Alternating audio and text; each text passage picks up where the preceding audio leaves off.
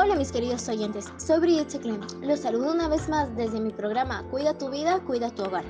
En esta oportunidad hablaremos acerca de la contaminación del aire y cómo nos afecta a nuestra salud física y emocional. Cuando hablamos de contaminación del aire, nos referimos a la presencia de los diferentes estratos del aire que integran la atmósfera terrestre, de materiales y formas de energía que no forman parte de su composición natural y que representan un potencial fuente de daño y molestias para la vida. Y esto crea reacciones químicas imprescindibles que causan la creación de contaminantes que dañan la capa de ozono, la vegetación y se crean fenómenos climáticos que pueden ser muy peligrosos tanto para nuestra salud, seres vivos y sobre todo para el deterioro de nuestro hogar. Las personas que viven en un entorno en donde la calidad del aire está en malas condiciones por consecuencias del propio ser humano, ocurren enfermedades respiratorias y otras que afectan al organismo. Pero todo esto podemos frenarlo. Depende de nosotros mismos.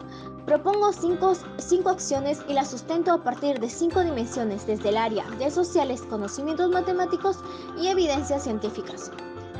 Propongo crear una organización en mi comunidad para realizar y motivar a las personas al uso de reciclaje en los hogares, empezando desde crear de modo virtual el grupo, que explicaremos las funciones de cada uno y el plan de acción que realizaremos, organizando fechas y compartiendo la información a las personas interesadas, podríamos dar inicio a este proyecto, tomando las medidas de seguridad requeridas cuidar los parques de mi comunidad y sembrar plantas en mi hogar para fomentar el cuidado y apoyar la buena calidad del aire en nuestro entorno. Como también consumir productos ecológicos, ya que al producir productos ecológicos se evita el uso de elementos químicos que pueden perjudicar al medio ambiente. No solo lo puedes encontrar en alimentación, también en limpieza, moda o cosmética. Recicla. Solemos tener claro dónde tirar los envases o el vidrio, pero en muchos otros casos no sabemos dónde tirar los residuos y la primera norma para reciclar es separar. Por ejemplo, en el contenedor de residuos orgánicos podemos tirar comida, ceniza, papel sucio, botoncillos, etc. Reduce el consumo de plásticos. Utilizamos mucho el plástico y la mayoría es de un solo uso. Se estima que el tiempo medio de uso de una bolsa de plástico es de 10 minutos y tarda unos 400 años en degradarse. Pero, con todo esto te preguntarás, ¿existirá alguna acción que nos ayude a estar mejor como personas y a cuidar nuestro planeta?